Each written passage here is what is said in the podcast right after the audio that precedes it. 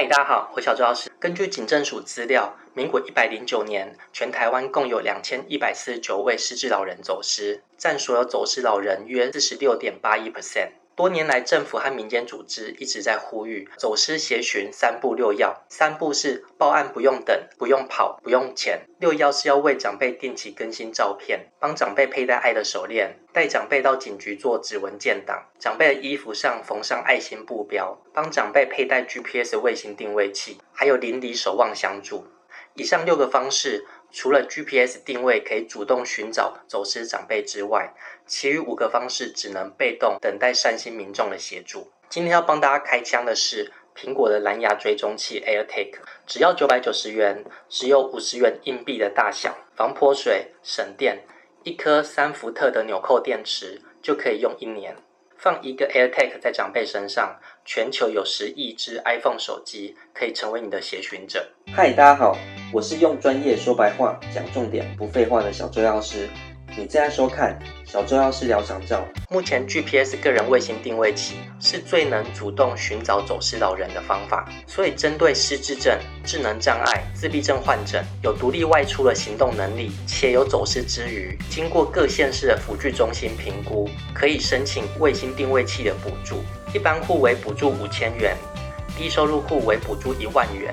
以平均市价约七千元的卫星定位器而言，扣除补助的五千元，只要再自付两千元，这对家属的负担应该不大。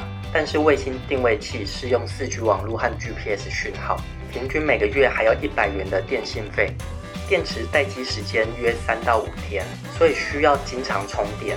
因为 AirTag 最大的优势就是省电，所以可以用来补足 GPS 定位器的不足。这个是我稍早的实测画面。蓝色的点代表我的 iPhone，钥匙的图示代表 AirTag。实测方式是我将 iPhone 留在原地，身上只带 AirTag，走路到附近的邮局。当我停留在邮局的时候，我的位置就很精准的显示在地图上，连同我待的地址，还有 AirTag 的电量都看得到。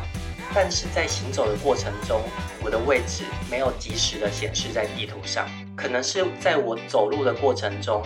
我身上 AirTag 没有被附近的 iPhone 给捕捉到，但是我觉得 AirTag 用在协寻失踪长辈应该是足够。那有人会担心 AirTag 万一没电的话怎么办？你会在地图上看到最后一次侦测到 AirTag 的时间还有定位，而且我觉得 AirTag 比一般的蓝牙追踪器。或是 GPS 定位更厉害的地方是它的精准定位模式。当手机靠近 AirTag 的时候，用精准定位模式就可以指出 AirTag 的方向还有距离。它的精准度是可以区分到每一百公分。你也可以遥控 AirTag 让它发出声音，但是这个声音并没有很大声。蓝牙追踪器是一个技术成熟的产品，优点就是省电，但是缺点就是通讯距离比较短。通常拿来防止手机、钥匙、钱包这些贵重的东西的遗失，但是国内外也常用来防止长辈走失。比如嘉义市政府针对失智和走失高风险的族群，建制了一个守护嘉义人系统，就是将别牌的蓝牙追踪器放入护身符中，再让长辈佩戴。不过蓝牙追踪器要做远距离追踪用，不是建制的基地台要够多，不然就是正在开启。追踪 APP 的手机要够多，才能有好的定位品质。所以苹果凭借的是全球十亿只手机的优势，而且不需要开启 APP 就可以侦测附近的 AirTag，所以它对他牌的蓝牙追踪器根本是不公平的竞争。用 AirTag 追踪失智长辈虽然方便，但是附近没有 iPhone 就不行。所以想要万无一失，经济能力又许可的话，最好帮长辈佩戴一只 iPhone 或是 iWatch。那我还蛮建议 iWatch 六的，因为它可以直接打电话，还有 GPS 定位、血氧浓度侦测、跌倒侦测、紧急求救电话、心电图、高低心率，还有心率不整通知，对长辈的防护更全面。